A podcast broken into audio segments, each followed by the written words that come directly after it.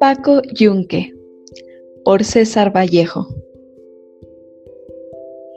Cuando Paco Yunque y su madre llegaron a la puerta del colegio, los niños estaban jugando en el patio.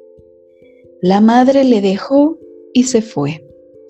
Paco, paso a paso, fue adelantándose al centro del patio, con su libro primero, su cuaderno y su lápiz. Paco estaba con miedo, porque era la primera vez que venía a un colegio y porque nunca había visto a tantos niños juntos. Varios alumnos, pequeños como él, se le acercaron y Paco, cada vez más tímido, se pegó a la pared y se puso colorado. ¡Qué listos eran todos esos chicos! ¡Qué desenvueltos! como si se estuviesen en su casa. Gritaban, corrían, reían hasta reventar, saltaban. Eso era un enredo. Paco estaba también atolondrado porque en el campo no oyó nunca sonar tantas voces de personas a la vez. En el campo hablaba primero uno, después otro, después otro y después otro.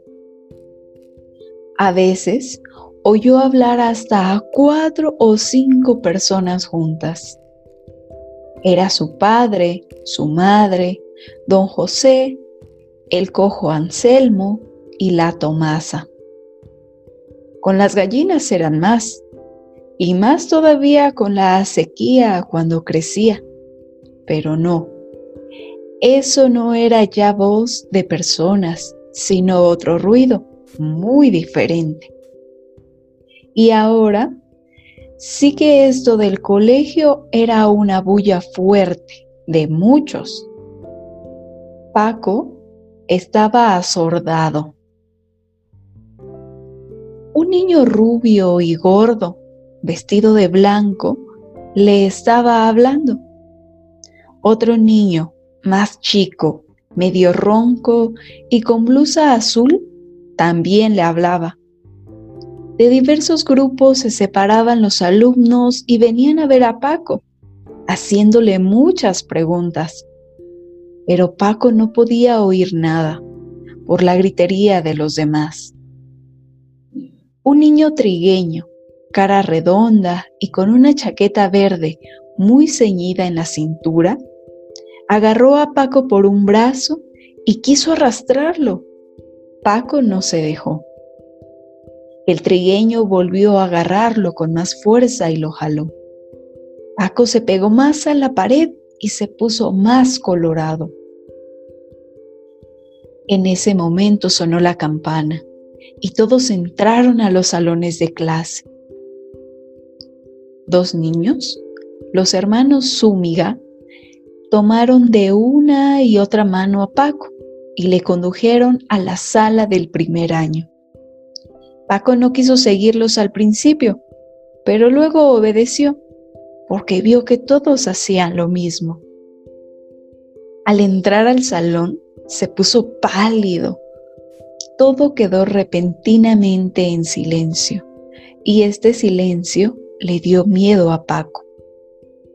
Los Zúñiga le estaban jalando el uno para un lado y el otro para otro lado, cuando de pronto le soltaron y le dejaron solo. El profesor entró.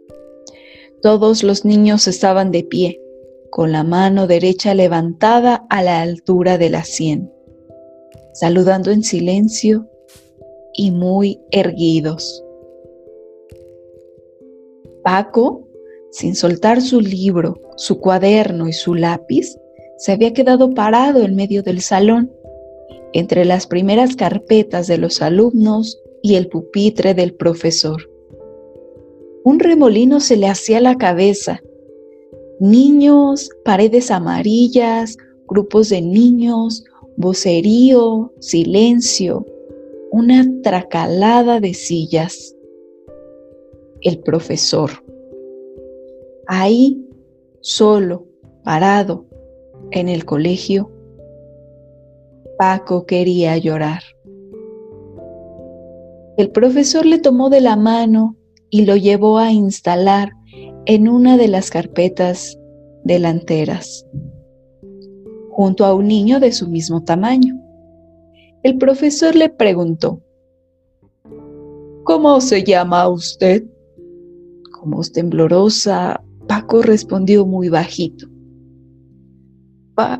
Paco. ¿Y su apellido? Diga usted todo su nombre. Paco Yunque. Muy bien.